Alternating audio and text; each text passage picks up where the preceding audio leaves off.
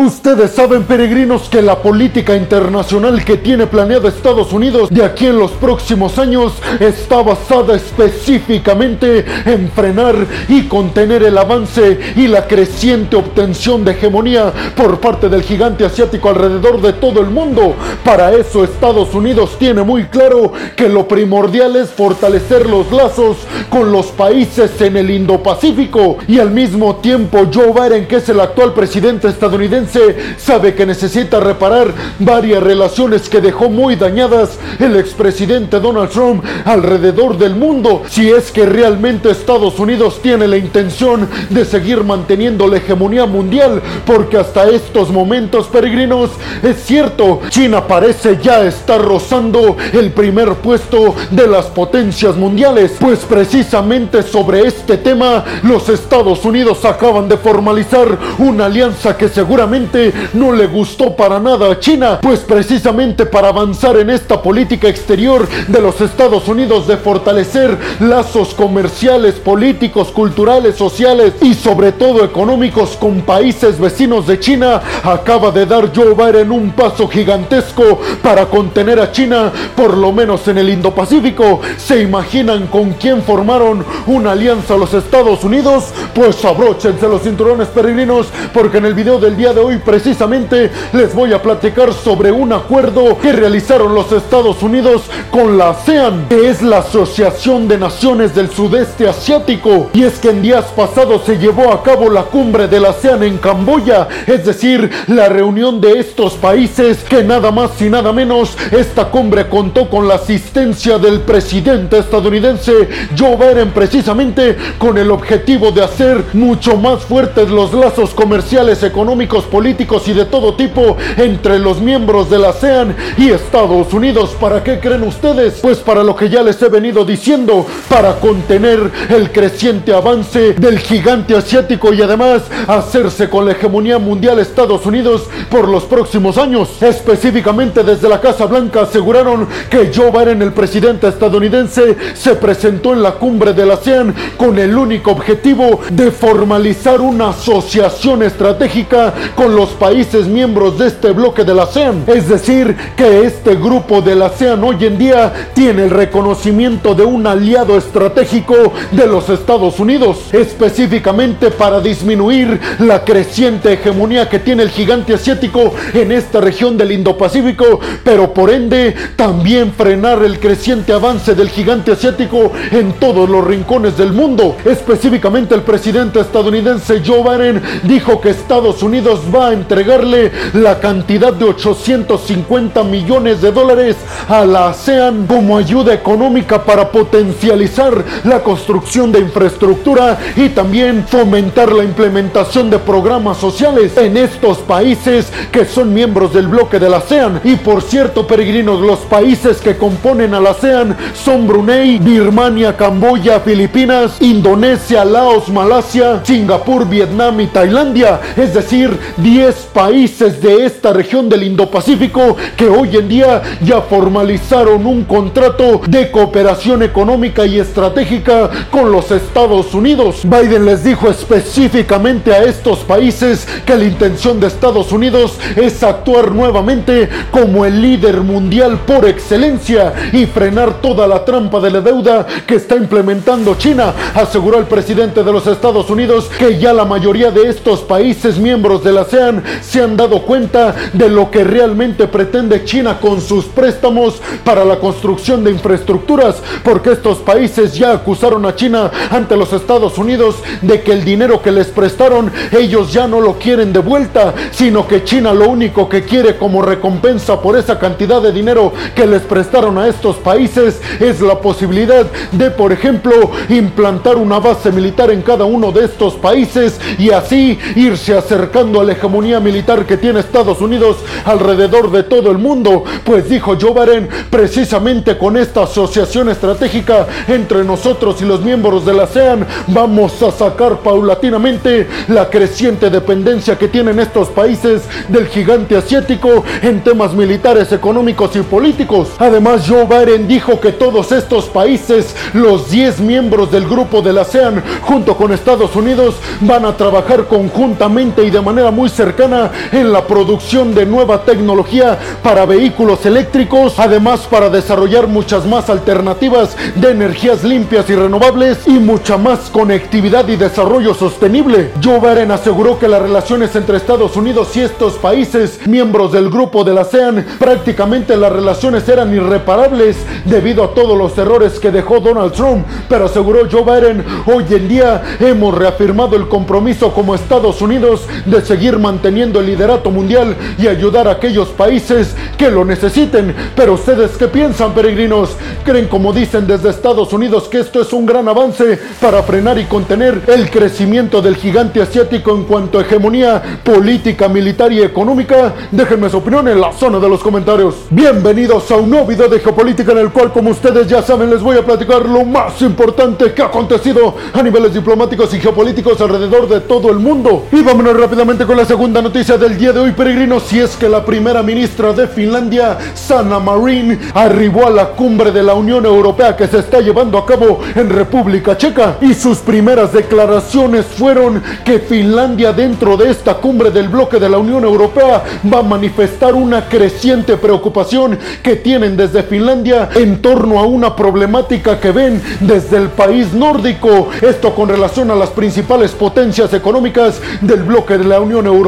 Y es que la primera ministra de Finlandia aseguró que esta problemática que ella va a plantear en esta cumbre para que se resuelva y se combata inmediatamente es la constante y creciente dependencia económica y comercial que tienen los estados del bloque de la Unión Europea con relación a China. Y es que dijo la primera ministra finlandesa que China podría estar utilizando toda esta influencia económica y comercial para influir en estas decisiones y que obviamente le beneficien al sistema político y económico del gigante asiático. Básicamente, peregrinos, lo que planteará en esta cumbre la primera ministra finlandesa es el hecho de que China, por medio de toda esta influencia que tiene económica y comercial en los miembros del grupo de la Unión Europea, podría estar influyendo para que se tomen decisiones políticas, económicas y de todo tipo que beneficien a la visión que tienen en el gigante asiático de todo el mundo y vayan quitando todo el panorama occidental que se ha venido construyendo después de la Segunda Guerra Mundial. La primera ministra finlandesa dijo que tiene que tratarse de un asunto de seguridad nacional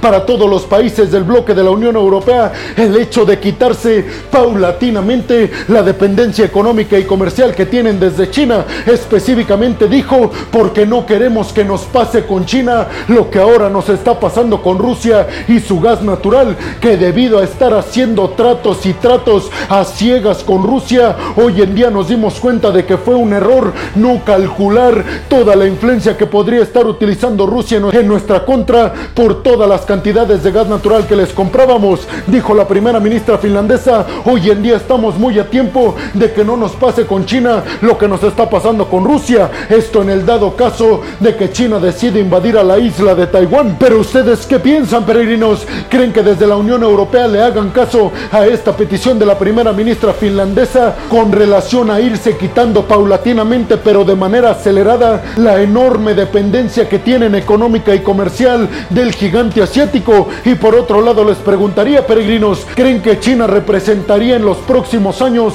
un problema como el que hoy tiene la Unión Europea con Rusia y que China podría estar utilizando la dependencia comercial y económica que tiene Europa de China para influir en la sociedad y en la toma de decisiones políticas como lo está asegurando la primera ministra finlandesa? Déjenme su opinión en la zona de los comentarios. Y vámonos rápidamente con la tercera noticia del día de hoy, peregrinos, y es que nuevamente se da una controversia entre Rusia y Ucrania, ahora por el tema de una supuesta ejecución de prisioneros rusos por parte de las tropas ucranianas. Esto conforme a un video que circula ya en varias plataformas digitales en el cual se muestran a tropas rusas totalmente rendidas y acto seguido las tropas ucranianas disparan contra ellos, pues Rusia está asegurando que estos eran prisioneros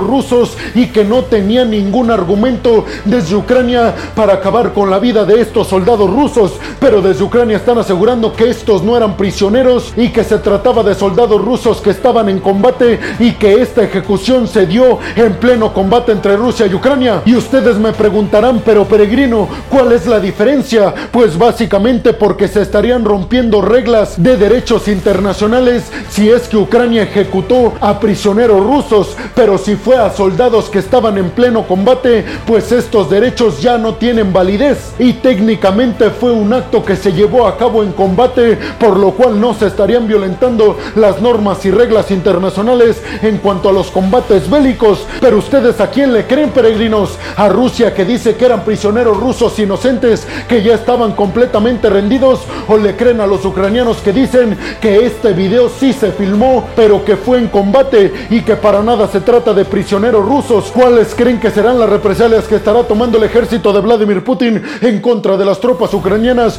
por este video que circula en redes sociales? Déjenme su opinión en la zona de los comentarios. Y vámonos rápidamente con la cuarta noticia del día de hoy, peregrinos, si es que ante la crisis política tan grave que se está llevando a cabo en Perú, esto por los intentos constantes del Congreso de Perú por destituir a Pedro Castillo, el actual presidente del país, y sobre todo por el miedo que tiene Pedro Castillo, el actual presidente de Perú, de que se lleve a cabo un golpe de Estado en su contra, ya sea por los opositores o inclusive por el ejército. Por este tema acaba de llegar de manera urgente una comitiva de altísimo nivel diplomático por parte de la OEA, que es la Organización de Estados Americanos. Esta comitiva llegó a Perú precisamente para tratar de arreglar las cosas entre Pedro Castillo, los opositores y aquellos que supuestamente están buscando un golpe de Estado en el país, porque les recuerdo peregrinos que hoy en día uno de los propósitos principales de la OEA es que ya no se tengan golpes de Estado en países de América Central y América del Sur. Ante esto se pronunciaron desde la OEA y dijeron que tanto Pedro Castillo como los opositores y como los militares tienen mucha apertura de diálogo y dijeron desde la OEA que no tienen duda de que se llegarán a muy buenos términos. También les recuerdo peregrinos que ya van dos ocasiones que desde el Congreso de Perú se intenta quitar a Pedro Castillo, pero este ha logrado resistir ahí en el poder, simple y sencillamente porque no se cumplieron los votos necesarios para quitarlo como presidente de Perú. Específicamente la molestia en contra de Pedro Castillo viene porque supuestamente este cometió actos de corrupción gigantescos en la política económica de Perú. Pero ustedes qué piensan, peregrinos? ¿Creen que se lleve a cabo próximamente un golpe de Estado en contra de Pedro Castillo? Y sobre todo les preguntaría a las personas que me están viendo desde Perú, ¿quieren que se quite a Pedro Castillo? ¿Quieren darle una oportunidad a la oposición? Y sobre todo, ¿creen que se lleguen a muy buenas conclusiones después de la visita de diplomáticos de alto nivel de la OEA? Déjenme su opinión en la zona de los comentarios. Y vámonos rápidamente con la quinta noticia del día de hoy, peregrinos. Y es que desde Polonia acaban de anunciar que el Sergei Lavrov, el secretario de Estado de Rusia, no podrá asistir a la OCE, que es la Organización para la Seguridad y Cooperación del bloque de la Unión Europea, en donde Rusia tiene una participación muy importante, pues desde Polonia acaban de anunciar que no van a permitir que Sergei Lavrov asista a esta reunión, simple y sencillamente porque dicen desde Polonia que todos los países europeos, incluidos Polonia, tienen cerrado su espacio aéreo aviones que provengan desde Rusia y este de Sergei Lavrov sería un avión ruso. Desde el Kremlin están asegurando que esto se trata de una política muy pero muy en contra para Rusia y aseguran que la intención de Polonia y de varios países de la Unión Europea que van a estar presentes en esta reunión en Polonia es fomentar una ideología supuestamente en contra de Rusia, pero desde la Unión Europea están asegurando que esto nada más es una consecuencia de todas las malas decisiones y atrocidades que han estado cometiendo las tropas rusas en Ucrania. ¿Ustedes qué piensan, peregrinos? ¿A quién le dan la razón? Al Kremlin que asegura que esto es un intento por parte de los países de la Unión Europea para aislar todavía más a Rusia en temas de seguridad o están del lado de la Unión Europea y de las restricciones en contra de los aviones que provengan desde Rusia. Déjenme su opinión en la zona de los comentarios. Y bueno, hemos llegado al final del video del día de hoy, peregrinos. Les quiero agradecer muchísimo el que hayan llegado hasta este punto del video. Además, les quiero recordar que me ayudarían muchísimo compartiendo este video en todas y cada una de sus redes sociales, dejándome su opinión en la zona de los comentarios y también dejándome su like. Además, les recuerdo que si están escuchando esto desde Spotify, no se olviden de seguir al podcast. Si están viendo esto en Facebook o en Instagram, no se olviden de seguir y de darle like a la página. Por último, les pediría, peregrinos, que si están viendo y escuchando esto desde YouTube, no se olviden de compartir el video en todas y cada una de sus redes sociales, dejarme su opinión, dejarme su like, pero también suscribirse al canal para que les lleguen todas y cada una de las notificaciones cuando subo un video nuevo de geopolítica o de otras cuestiones a mi canal.